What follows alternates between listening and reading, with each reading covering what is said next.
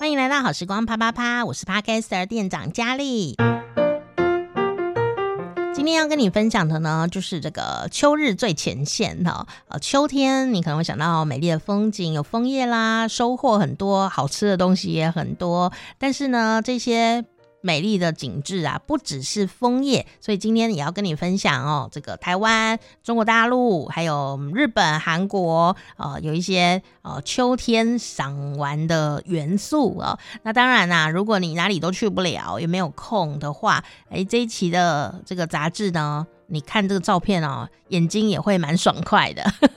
好，你可以有电子版的选择，好，纸本版的选择都可以来找到哦。好，我觉得照片看起来很宜人哦，非常的美丽哦。那其实除了枫叶以外呢，秋天的变色的这个变叶木哦，其实也是非常的多。那有哪些呢？那在哪里可以看到呢？那怎么来欣赏它们呢？啊，其实都有很多哦可以观察的地方。好，那甚至呢，你也可以自己在家里哦自制变色枫叶。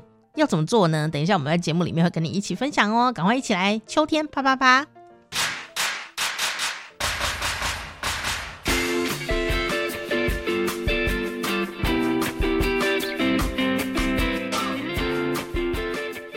秋色最前线，好，今天我们邀请到我们旅途的好朋友，好久不见的心仪来到我们节目当中。嗨，心仪。Hello，大家好，我是旅途的心仪。现在就各地都在防疫的状况里面，要做旅行、读书真的不太容易哦。不过这次竟然呢，跟我们会诊了这个台日中韩秋色最前线，就是说不管你身在何处，都可以把握你呃所住的那个地方的美丽的秋色哦。那秋色最前线的封面非常的亮眼，它就是一张美丽的。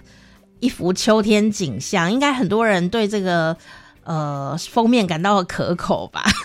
对，我们这次用了一期，就是比较是深橘红色的这样子枫红的倒影哦，它是其实是倒映在水里面的景色哦，真的。对，然后你会发现它上面有一些是掉落的枫叶，对对，漂浮在水面上。是，那这样子一个。封面呢，其实是拍摄在日本的九州，嗯，九州的长崎县云仙市这样一个地方，是，那也是算是我们杂志里面呃比较少见的，就我们带到了嗯韩国、日本跟台湾大陆这样一个比较跨。地域范畴的这样一个比较大的题目，就用日本来当封面。嗯，是是是。所以呢，我们到底要怎么样来疗愈一下呢？因为心仪用了一个标题写“疗愈之秋”。啊，我可是我们看到这个封面，真的也觉得它有一种梦幻的感觉。我相信很多人看到这封面，不是只是说哇秋天呢，不是，而是那么美丽，总是让我们心情哦变得比较。呃，平缓一些些，所以为什么你会说疗愈之秋呢？在这一个很忙碌的秋天的时候，呃，其实也是因为今年各种的呃，面对这样子比较特别一种国际局势哦，大家暂时呢在秋天的时间没有办法像以前一样很开心的去享受秋天的丰收啊、秋实、秋谢、秋天的美景，嗯、那所以呢。我们就想说，安排一个这个有着就是搜罗整个亚洲东亚地区的美景的题目，就是让大家即使是只看我们杂志这样子纸上行旅，或者是像这样听我们分享，就是你可以去呃感受一下，就是比较安静，然后呃比较舒服的一个秋天的感觉。是，然后秋天我们一定都会想到枫叶或簇树哈，其实它是不太一样的植物，可是都是很美。可是事实上呢，这一次啊，因为各地呃的树种不一，所以呢，其实每个地方的秋天景色啊各有千秋。所以，我们今天呢，就先来跟大家来聊一聊哦，这这就是这个旅途中国里面呢讲到了这个秋天的呃颜色哦，秋色在蔓延，然后东亚彩林最前线，那个树叶会变颜色，而且我觉得这实在是。很酷哦，因为我们都以为它是慢慢变颜色，但是要看树种。我们电台啊，楼下有一棵枫香，它真的就是气温一变啊，它转眼就变脸了耶。然后呢，你马上呢就会看到它从绿色变成了那种枫叶的那种枫红色。嗯，其实植物对于那个气候的感知非常的敏锐哦。嗯，那有时候可能我们包括上班族啊，或者学生啊等等的，你可能忙碌于日常生活中，日复一日的过的时候，你不会感觉到时间的流逝。嗯哼，那可是呢，就是这个景物的变换哦，尤其是这个变色叶植物，它真的是可以提醒你，哇，已经秋天要到了，然后今年可能已经过了四分之三，新新年新愿望还没有达成。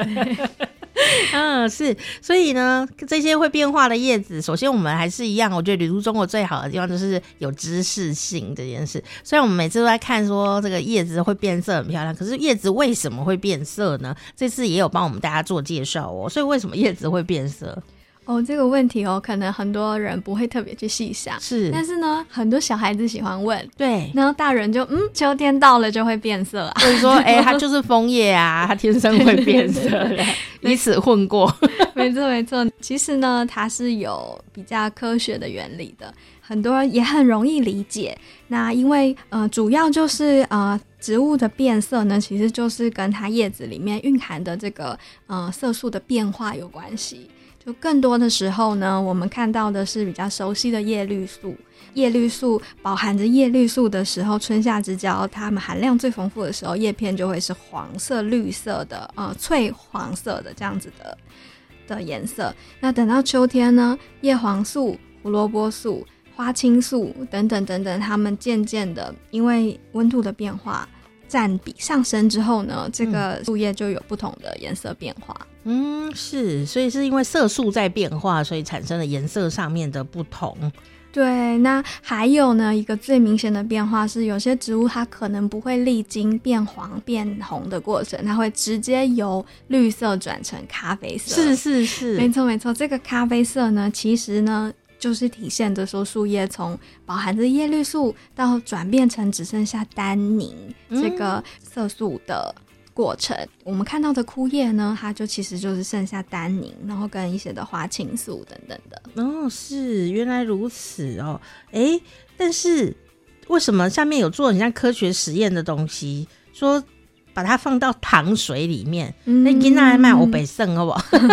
为什么会有这个小实验呢？对，这个很有趣哦，因为我们以前有做过一个那个呃，也是图解的表格，然后里面就是有让大家去动手做做看实验，是呃，你去感觉黄河河水的浓稠度是到什么程度，那个黄沙跟水的含量有多高？是，然后我们就。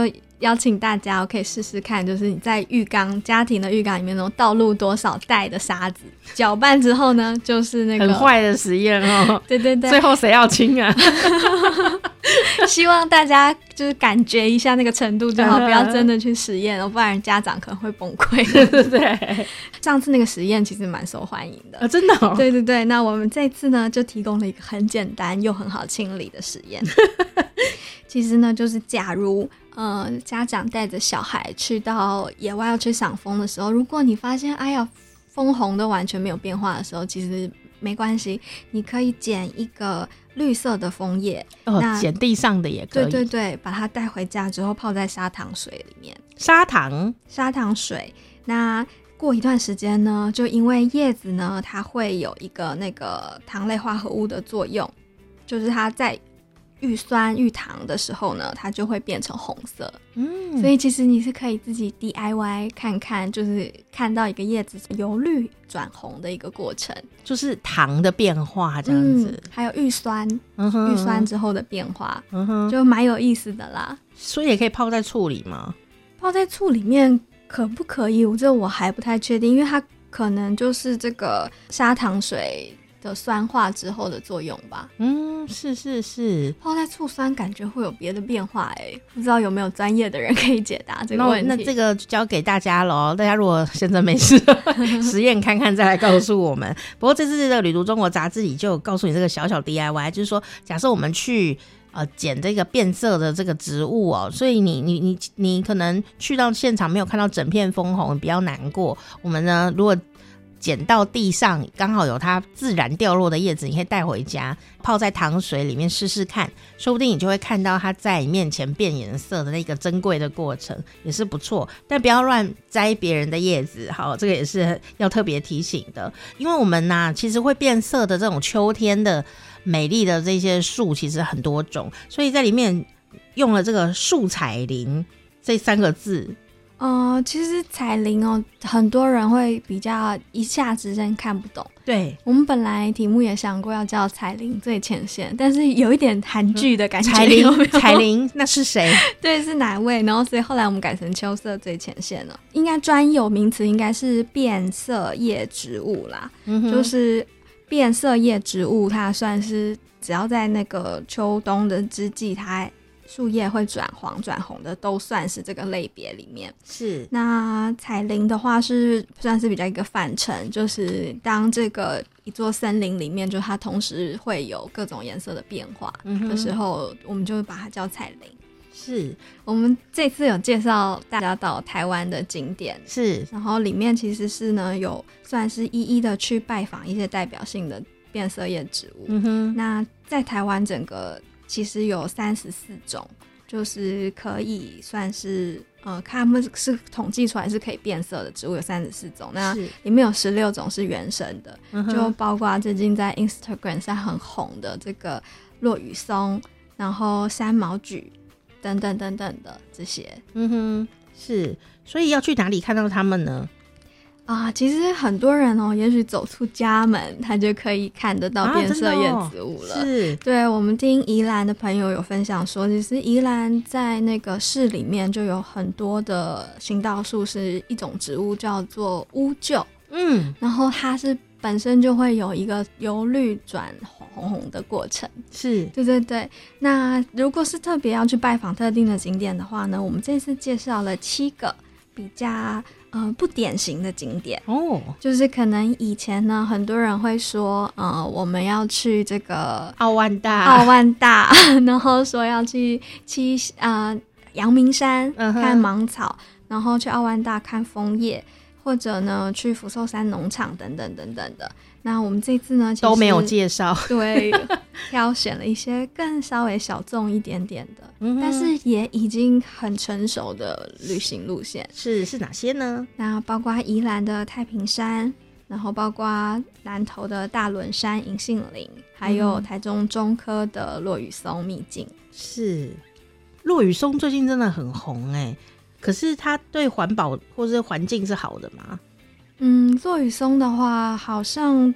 就是听说它的那个植物落叶下来是非常难清理的，就是很容易会堵塞城市里面的下水道等等等等。嗯哼，嗯，所以美景也是有一种寂寞的感觉在里头。对，好在是在台湾这个落羽松的分布也不算是太广了。嗯哼，就是可能是呃，更多的是在宜兰有一些，在花莲的云山水。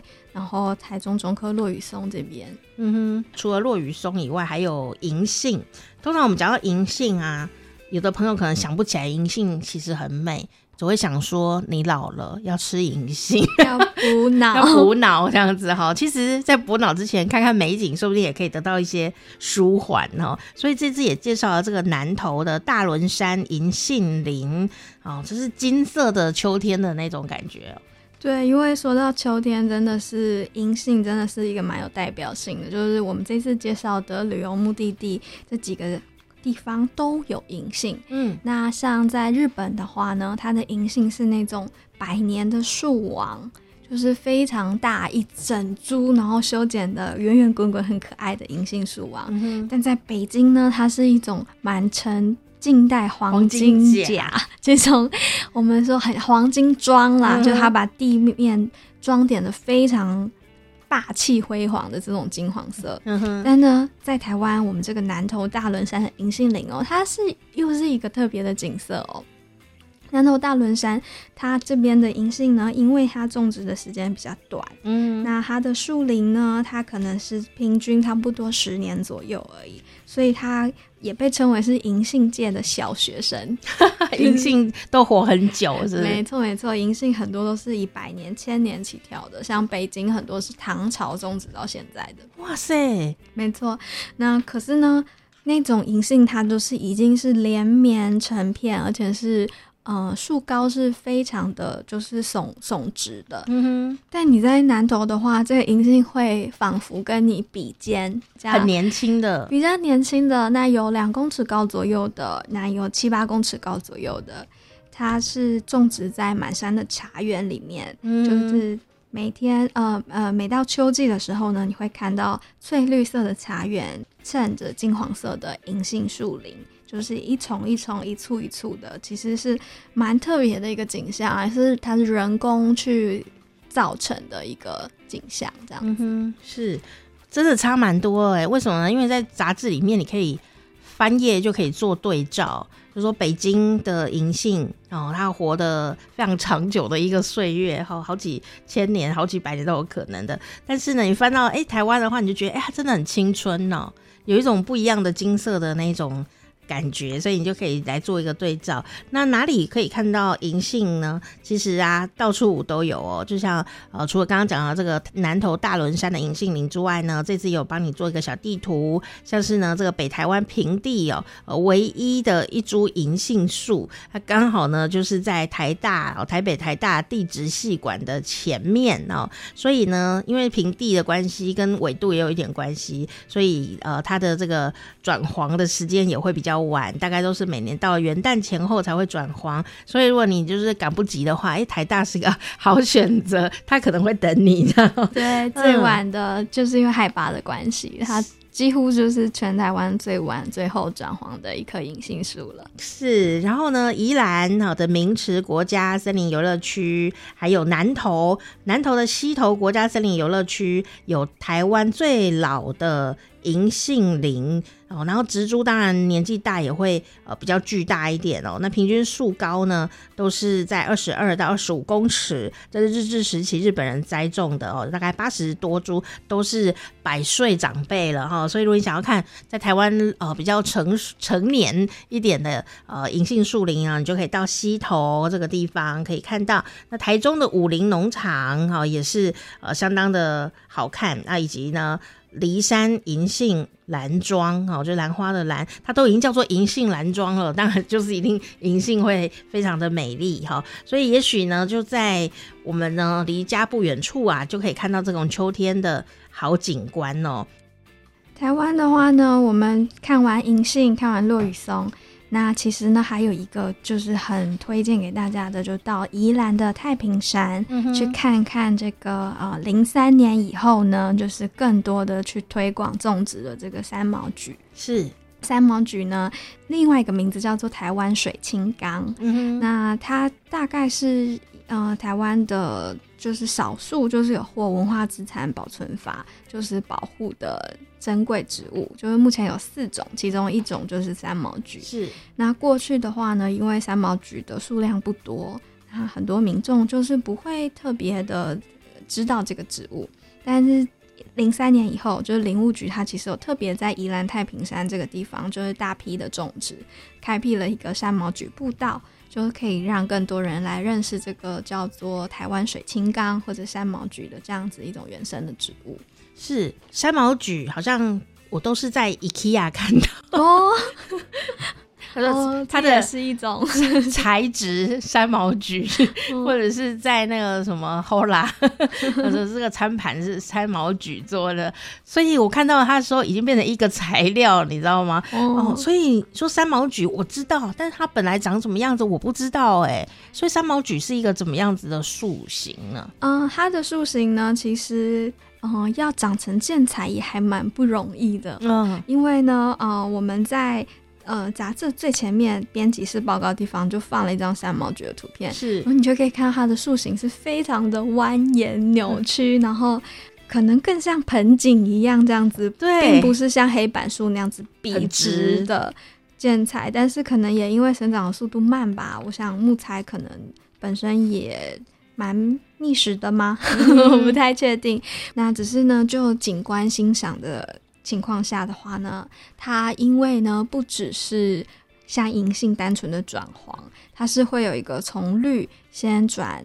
鹅黄，然后再转深橘，最后变成暗红色、褐色这样一个过程。哦、所以三毛櫸的当三毛櫸转黄转红的时候，就是那个山林是会层次感非常的丰富，就像油画一样。哇！所以不是只是去看一棵树，对、嗯，是看一个步道、一个步道、森林、一个层次这样子。对，一个面一一个像一幅画那样子看。因为有时候我们去看树啊、赏花啊。不同的植物赏的方法哦是不太一样的。哦，就有的树你可能可以看一一棵或看一枝，嗯，看像花有的是看一朵。但有的人是看一整枝的花，或者是说像这个树叶，可能是一棵树的感觉。但有的地方你可能要看一整片，就像三毛菊一样，一整片呢，它的那个颜色层次是，因为每棵树不会同时忽然同样的去做变化，那你就会看到那一种，哎、欸，有的人变到这里，有人变到那里，会真的很像一幅画作一样。而且这重点是它的树很不直哦，所以它 它就是有一种在跳现代舞的感觉。对，它蜿蜒起来的美景，其实真的还蛮浪漫的，有对，然后有层次感，因为又错落在那个山林线上面，然后在不同的颜色衬托下，很多那个台湾追红叶、喜欢拍红叶的人，对他们来说，这是一个很梦幻的景色。嗯，那最主要原因，一个是数量少，哦，那再来就是因为它受到气候的影响太剧烈。它每年只在就是十月底到十一月初，大概一两周左右的时间。那、嗯、要是受到东北季风的封面吹过之后呢，它就提前掉落。嗯哼，所以呢，就并没有到非常容易的看到。是。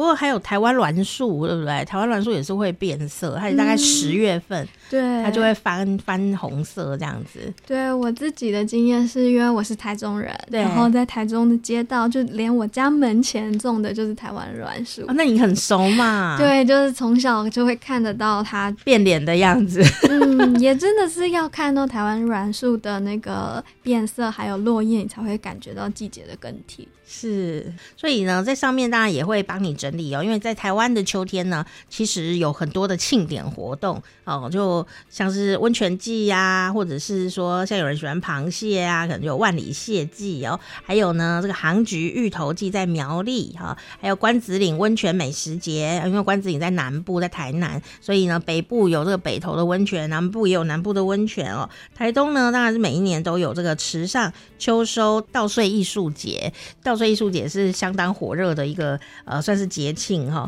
不只是去看到美景，有时候增加一些艺术活动啊，或者是听听大家在地的人唱歌，我觉得也是相当美好的。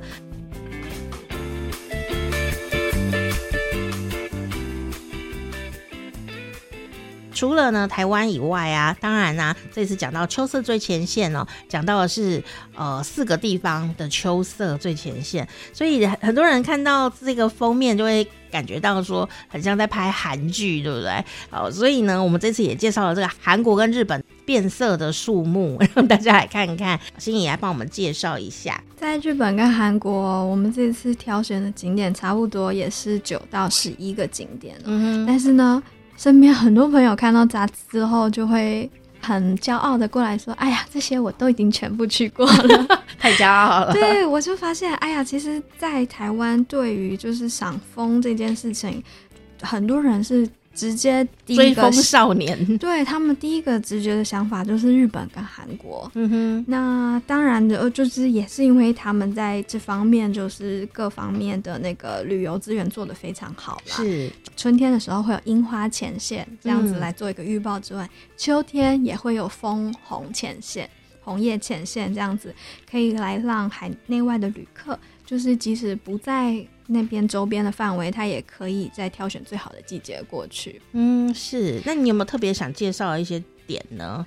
嗯，如果是在日本跟韩国的话呢，我们挑了三个大的点。嗯哼。那其实呢，在日本你一定不能错过的，当然是京都的枫叶。那这个是不能错过、不能绕过的一个。地点我们也做了简单的介绍，但是呢，假如你想要更安静一点点的话，更安静一点点的话，我是推荐大家到青森。嗯，青森的话呢，不只是有苹果而已，因为大家就是会很熟悉青森苹果汁，然后青森苹果，青森还有凡立贝。对，那除此之外呢，青森有的红叶美景，它是伴随着奥入来溪流这个十四公里长的沿线呢。然后在这个国家公园池和田八凡平国家公园，嗯、这里面的范围呢，它是就是有一个特别的景色，是它不只是看枫红，它还看溪水，嗯哼，就是流淌，是世界第一美溪耶，有这么美的一个名字，这样一个荣誉，这样就是奥入濑溪流哈，所以呢，大家。就可以看到的是这种红叶与流水的组合。好，所以你就可以在那边可以享受那个一份安静，然后吃苹果，正好季节也是对的啊。帆立贝在秋天的时候就会有奶油烧帆立贝，然后或者是味增烧帆立贝。你很爱帆立贝 欸？没错，就是为什么？因为其实呢，我们这一期为什么说是疗愈之秋呢？就秋天真的是各种物产丰收的时候，嗯、那也会希望让大家就是不只是。赏景，因为赏景的话呢，它还是有时候很看季节的限制嘛，并不像美食会是那么更共通的一种，就是大家人全宇宙全人类是共通的一种感受。所以呢，我们就会在一边推测推荐景点的同时呢，也会带到当地的特产，像是汤豆腐锅啊，像是济州岛的柑橘，嗯，然后青森的苹果等等等等。哦，所以呢，如果你仔细看的话，你。我想第一开始应该是被那些美丽的照片吸引了，好，然后就选择了一个点，然后仔细的看。但看到最后，你就会发现，哎、其实旅途中国已经帮我们整理好了一个建议小套组，这样子有吃的有玩的。然后呢，你也可以在那边看风景，看什么风景，然后都把它写得清清楚楚。比方说像青森啊，除了想要苹果以外，和帆立贝之外，刚刚讲到这个红叶流水的完美之作。事实上呢，在当地还有这个温泉，哦，酸汤温泉也是一个玩累了就可以在那边泡的一个，算是百年的老泉在那个地方哦。所以韩国呢，韩国可以去哪儿？韩国的话，更多人他好像会去看樱花，嗯、但是其实呢，韩国的秋天呢，也有一个特别的植物叫做紫芒草。诶、欸，对，紫色的芒草，它会在那个韩国的最南端济州岛。对对对，那它其实呢，因为地处纬度比较南的关系，所以它其实也是整个就是韩国你要赏枫的最后的一站。嗯，就是假如错过了最前期的首尔周边天空步道等等那边的枫叶的话，又想要看枫红，其实就是来到济州岛。嗯哼，那济州岛呢，它就是很多人会说它是韩国的夏威夷了，是，就是更多人是会去那里感受它的海洋风情。那以及它是有很特别的那个火山地质构造，嗯、等等等等这样子的美景，但是呢，比较少人专程去看枫叶。哦，对，那我们这次呢，专程把它挑出来，其实也是因为呢，秋天其实也是有很多那个盛产橘子的时候。啊，对对对对对，又是吃的，没错，以及海鲜粥，嗯、在韩国来到这里一定不能错过，是那种红彤彤的海鲜锅，以及鲍鱼粥啊、裙带粥、鲷鱼粥等等这些的海鲜，就是大自然给人类很好的这种赐予。是因为他用了一张照片，他不是拍海鲜锅或海鲜粥，他这次用了一张照片呢，就是在晒那个乌贼，嗯，然后应该透过光线，鱿鱼那一类的，就是朋友，大家懂的，软体动物们这样，然后就在阳光下在晒，然后他们就须须很长啊，可能就有点随风飘扬，然后有一种半透明的那种感觉，然后我就会想到这个经典韩剧《大长今》。有一次啊，长今小姐被流放的时候，就是来到了济州岛。然后呢，她在济州岛发现了有一种美味，但那个味道不知道从哪来的，她怎么找都找不到那个味道。她就一直想要找到那个味道到底是什么，调味料怎么这么厉害？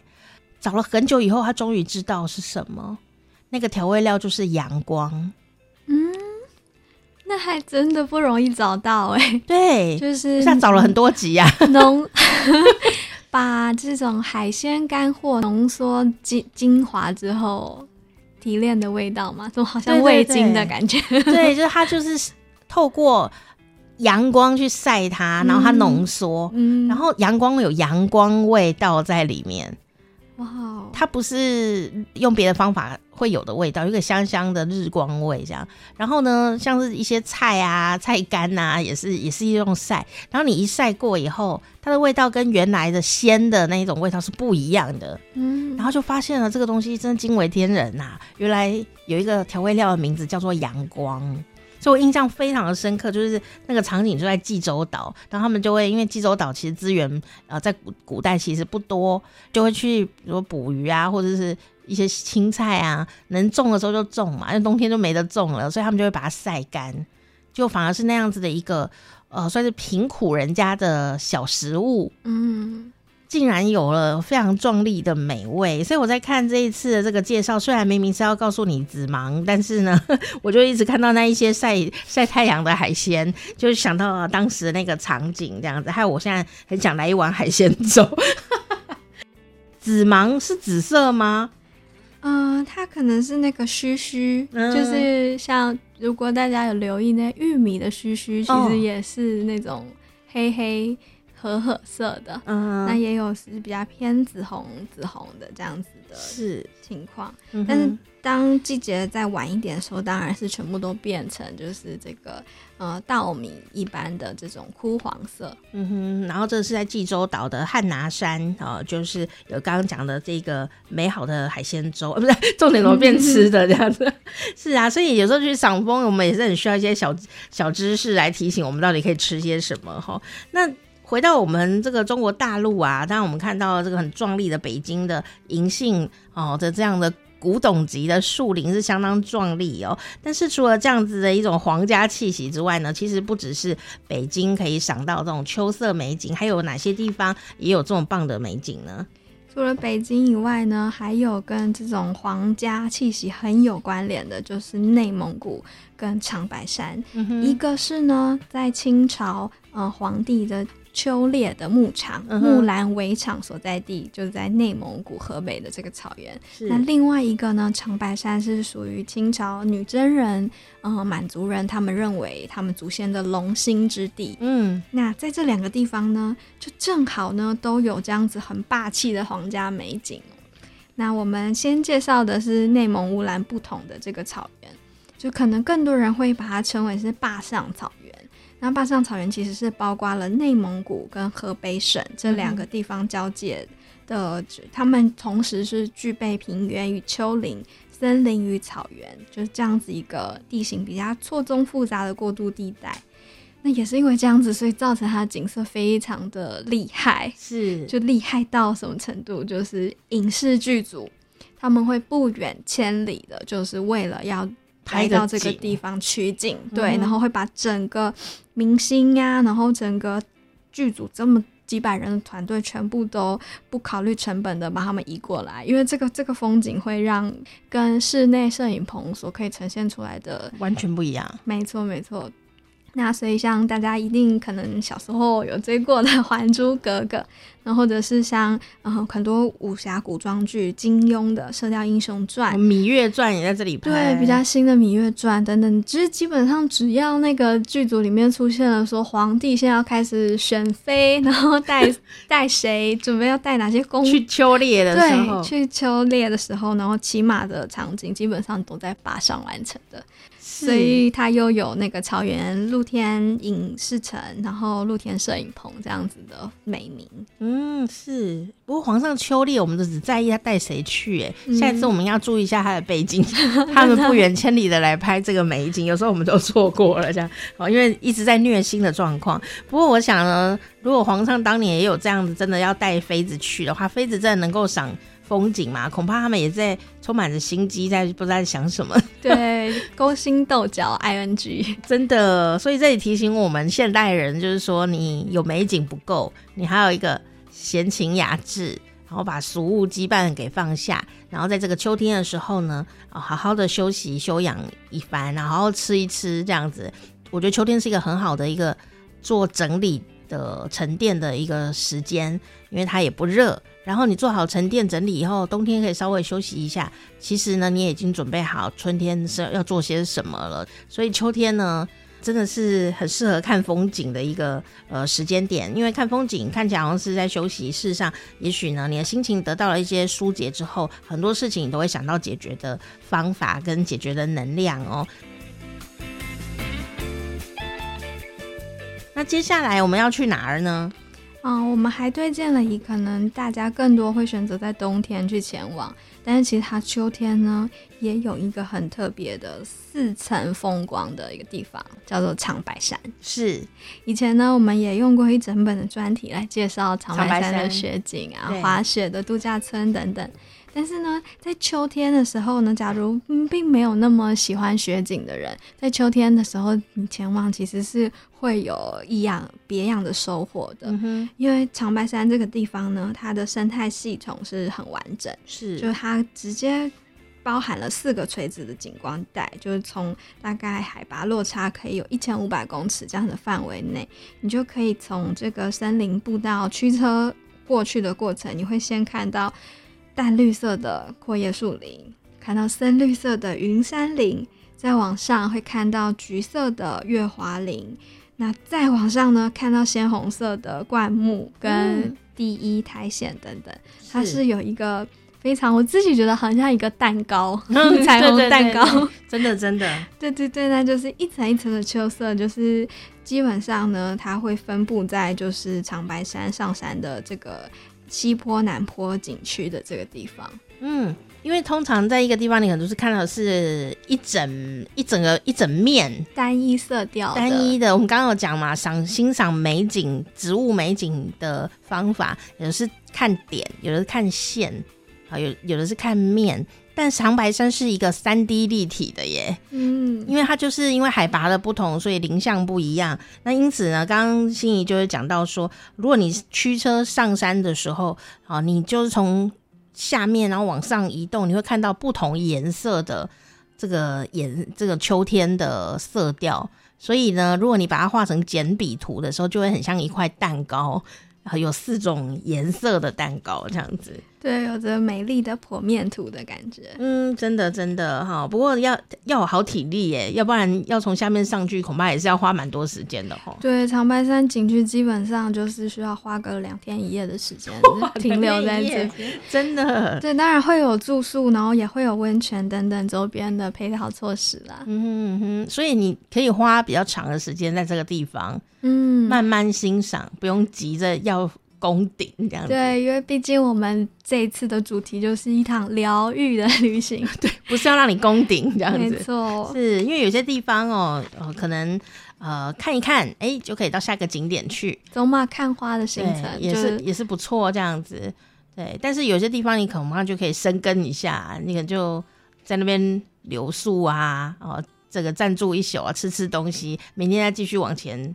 迈进，对我们这次秋天的景点哦，就是不管是大陆、日本、韩国、台湾，真的都好适合，就是你挑选一个之后，那停留三天两夜的左右的时间，嗯、或者至少一个周末以上，嗯、慢慢的感受，嗯哼，这样子的一个美景哦。那接下来要跟我们介绍的地方是哪儿呢？接下来我们还可以去看看，就是在呃日韩境内有什么样特别的景点。嗯哼，因为呢，其实呃。刚前面有说到，就是日韩的赏枫的点非常之多，对，他们 连这个天气的关系，对，毕竟他们从日本最早的一一本诗集《万叶集》，它里面就已经在西元四四到六世纪的时候，他就已经提到说，就是赏枫叶乐趣，嗯，他还说就像是狩猎野兽一样，由南到北，就是。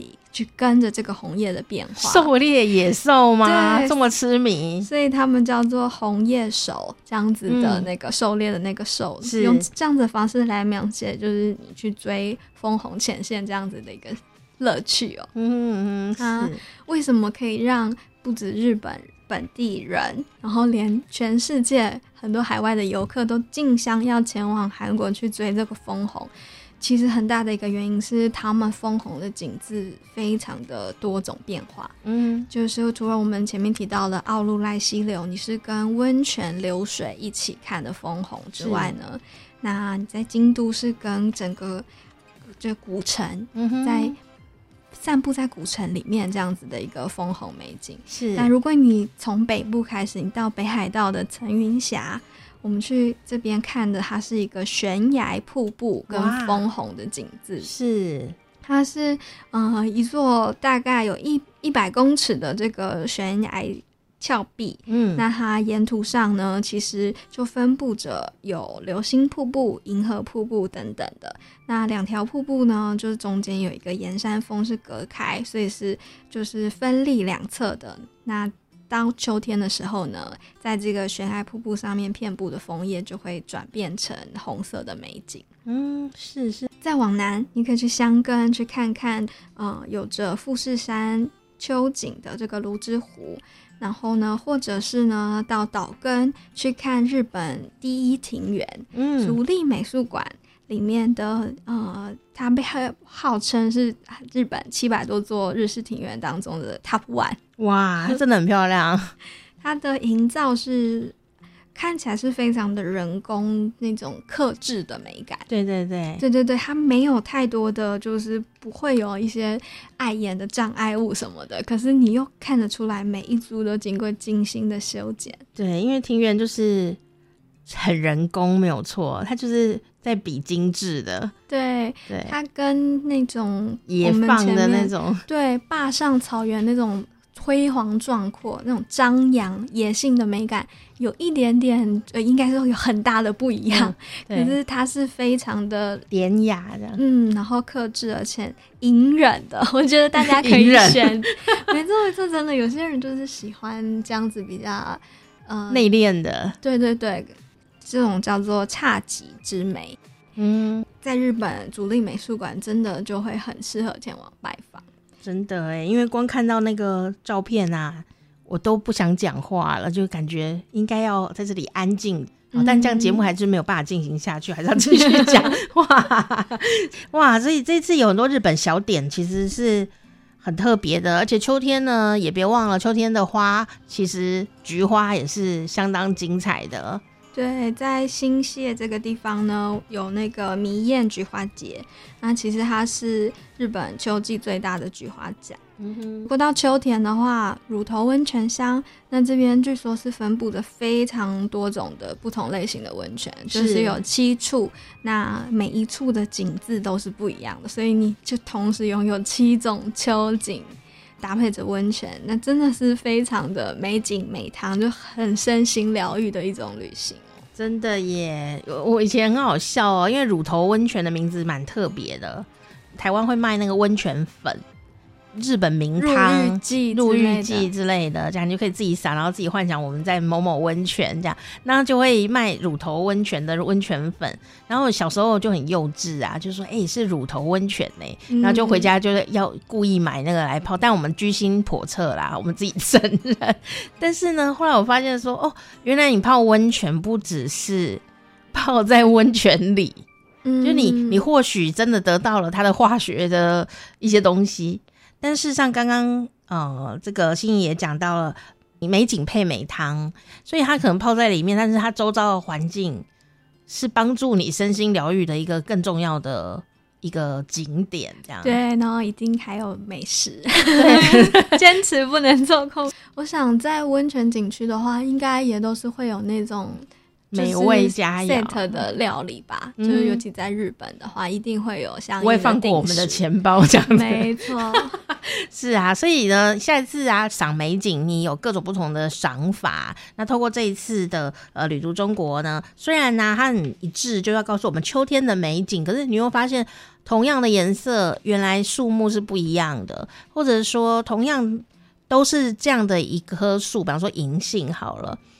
哎，原来年纪大小不一样，景致也不同，观察的切点也是不一样的。透过这一次的这个配合的这些美丽的照片们啊，你也可以知道说，哦，为什么摄影师是这样构图？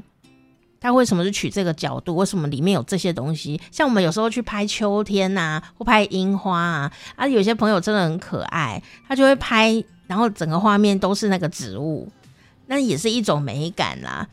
但是构图我觉得蛮重要的，就好像刚刚讲的，说，哎，你泡温泉，然后看这个风景的时候，你是否会带到温泉这件事？嗯，让画面说故事，这样。对，就是我们本来也会想说，哎，会不会整个内容报道下来，全部都是枫红、枫菊、枫红、枫菊、银杏 这样子的景致呢？可是其实仔细去。辨别之后会发现每一个景点它真的有自己的特色，嗯哼，然后透过这个画面的呈现会，会很多人会说，其实它很像是一个画册一样子，是是，就是在不能旅行的时候呢，过过干瘾，这 真的也是，真的也是，哦，就像他们的封面一样，非常的美丽。原来它其实是倒影，嗯，倒映在水当中的，所以其实还有一种梦幻那种虚幻的感觉，虚幻但又真实的情感在里头，就有点像我们现在吧，就是也许哪里都去不了哦，但你就在看着这些美丽的照片，甚至像前几天呐、啊，我就发现说有个呃这个英国的朋友哦，他在 IG 上面有很多人追踪。那其实他是一个不太敢出门的朋友哦，因为他有这个广场恐惧症哦。就后来他就在二零一六年呢开始哦，在 Google 上面旅行哦，就是透过那个 Google Map 的实景的功能，实景街角实景那样子，然后就旅行。可是他不是在那边逛而已哦，他是从这个方法旅行世界各地每个角落，然后他会拍照。哦，真的好特别哦！对，就是他拍照。那拍照呢？那个照片其实就是 Google 拍的嘛对对对，Google 的实景车去拍。可是呢，我们通常都是看一看，说，哎、欸，这个地点在哪里啊？啊，知道地点在哪，我们就就过了嘛，就是当工具在用。可是对他来说，因为他哪里都不能去，所以他就在那边看。那你就会发现，实景车拍的那个照片呢，除了建筑物。之外，有时候会有一些特殊的景致，嗯，什么树啊、小狗啊，嗯，然后等等的这样，所以他就好像身临其境一样，然后用他的视角来截图，嗯，就截一个正方形出来。对啊，其实这也是旅行啊，就是你不一定说真的要身处在实景的地方，对，对，只要是发现不一样的视角，然后有不一样的感受。而且也许呢，他这样子对某些地方的了解，其实比真的去过走马看花的人，搞不好还更深刻，还有深刻的感受。嗯、也许他就是只有记住那虚幻的一幕，却是真实的那一幕。嗯，对，哇，好有感觉很，很真的很特别的一种旅行方式。真的，后来他还办了摄影展，哎、嗯、Google 也答应他，然后他就用他截图的那个来办摄影展，觉得相当有趣。所以我就觉得，哎。呃，旅途中国这一期的封面啊，很美丽哦。那样子的一种映照在水上的倒影啊，或许也有这样的味道。就是说，我们也许不能实际去摸到这个树啊，去看到这个林哦，但是呢，透过照片，我们仍然是可以感受到那个美丽的景观。那在我们心里面有了感觉，你又增加小知识，诶，说不定比你真的去的人懂得还多。嗯，就只能这样安慰自己了。对啊，最近真的很很多地方不能去嘛，因为世界各地的朋友还在呃疫情当中，但是我们还是可以找很多乐趣来让自己好像这一段日子也是过得相当的丰富哦。所以呢，也跟大家推荐这一本啊、《旅途中国秋色最前线》，带你看台湾、日本、中国跟韩国的美丽的这些变色页的林相哦。今天也谢谢我们的心怡。我有把那个这一期杂志的网页呢放在下面哦，哈，有兴趣的朋友也可以啊自己按链接出来看哈。我们没有业配的，所以 你爱看就看，不看就算了。增加一下视觉的这个美景，我觉得是挺舒服的，特别是那个封面啊是倒影哦，我不知道你看不看得出来呢？好时光啪啪啪，我是店长佳丽，记得帮我们订阅一下喽，下次见，嗯啊。